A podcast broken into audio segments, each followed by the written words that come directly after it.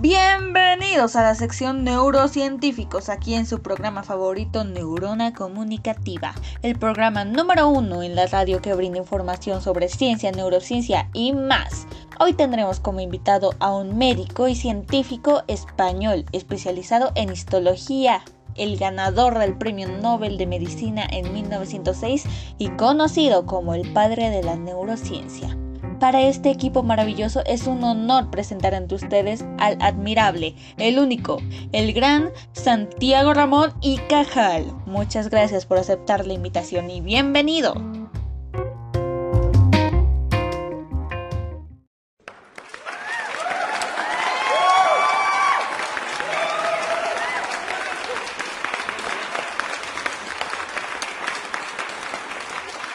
Buenos días, muchas gracias por la invitación. Es un gusto estar aquí para resolver dudas que hagan a través de sus llamadas. Gracias a usted por aceptar. Es un honor tenerlo aquí. Ahora bien, tenemos entendido que antes de su intervención en las neurociencias tenía un fuerte interés por el arte, la fotografía, la filosofía e incluso el ajedrez.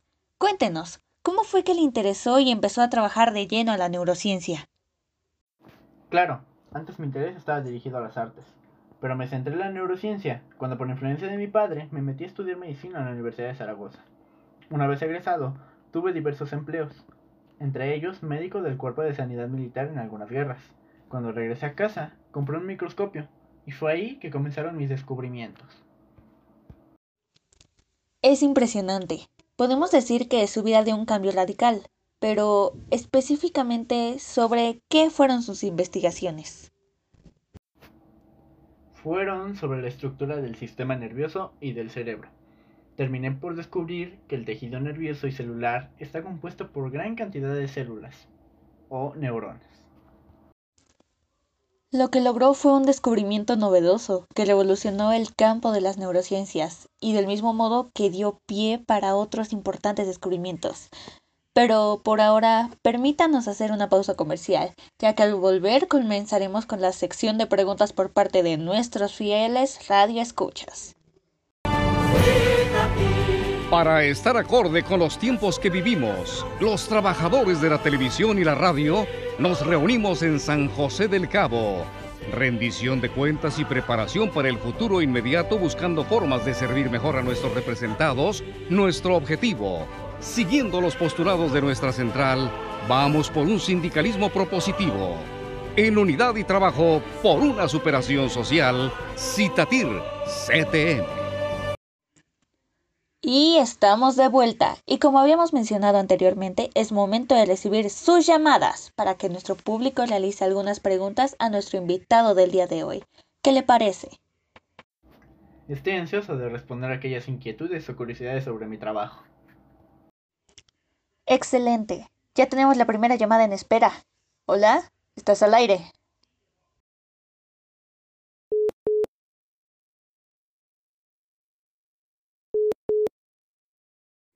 Hola, buenos días.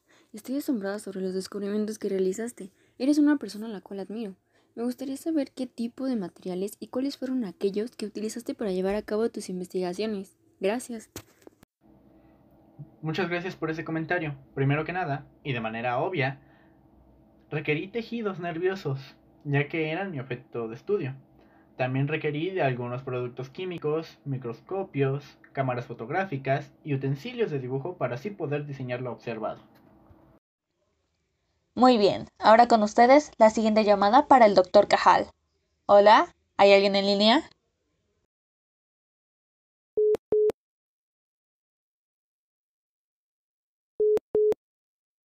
Bueno, hola. Debo decir que soy una persona entre muchas que se ha sentido fascinado al leer sus trabajos. Me interesé en explorar todas las descripciones que hizo del córtex sensorial, tanto en su trabajo comparativo sobre las áreas sensoriales del córtex humano, como en sus ilustraciones sobre la corteza sensorial de otros animales. Y se puede apreciar que no solo realizaba descripciones anatómicas, sino que también interpelaba el problema de los flujos funcionales. Y con flujos funcionales me refiero a que al igual que otros neurocientíficos, usted también formulaba dar una respuesta a cómo se incorpora y viaja la información sensorial a través del tejido cerebral. Me encantan los detalles descriptivos estructurales de sus propios dibujos. ¿Me podría hablar un poco más sobre este trabajo, por favor? Gracias por el comentario y el interés. En concreto, el trabajo consistió en dibujar flechas que indican las posibles direcciones del impulso nervioso de diferentes circuitos anatómicos del sistema nervioso. Estas flechas se pueden observar en múltiples descripciones de circuitos neuronales en diferentes esquemas del cerebro de animales como aves, vertebrados, insectos y otros. Les dibujé neuronas de la retina, del lóbulo óptico, del centro olfativo, de la médula espinal, del cerebelo, de vías sensoriomotrices o incluso de regiones asociadas a la memoria. Esto se está tornando interesante. Pero ya debemos ir concluyendo, así que aquí tenemos una última pregunta. ¿Hola? ¿Hay alguien en línea? Adelante, estás al aire.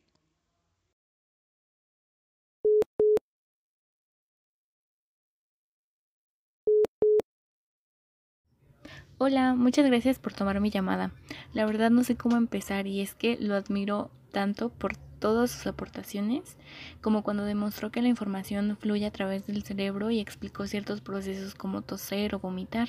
Recordemos que cuando vomitamos el estómago pues se irrita y manda una señal al nervio vago, después a la médula espinal que termina estimulando las neuronas que pues nos hacen vomitar. Pero no quiero divagar mucho, entonces me gustaría preguntarle, ¿cómo considera usted que sus investigaciones influyeron en futuros descubrimientos? Gracias por tu pregunta. En mi época hice mucho con muy poquito. Si nos comparamos con la tecnología de hoy en día, pues realmente estaba muy limitado en cuestión de recursos y herramientas. Sin embargo, considero que mis aportes fueron muy valiosos y sin duda fomentaron curiosidad en futuros científicos.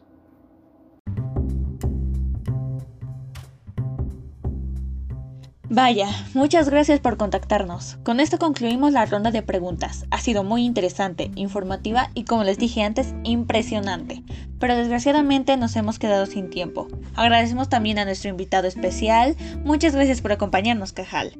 Esto es todo por ahora. Gracias al estudio y gracias por escuchar. Que tengan una buena vida y hasta la próxima.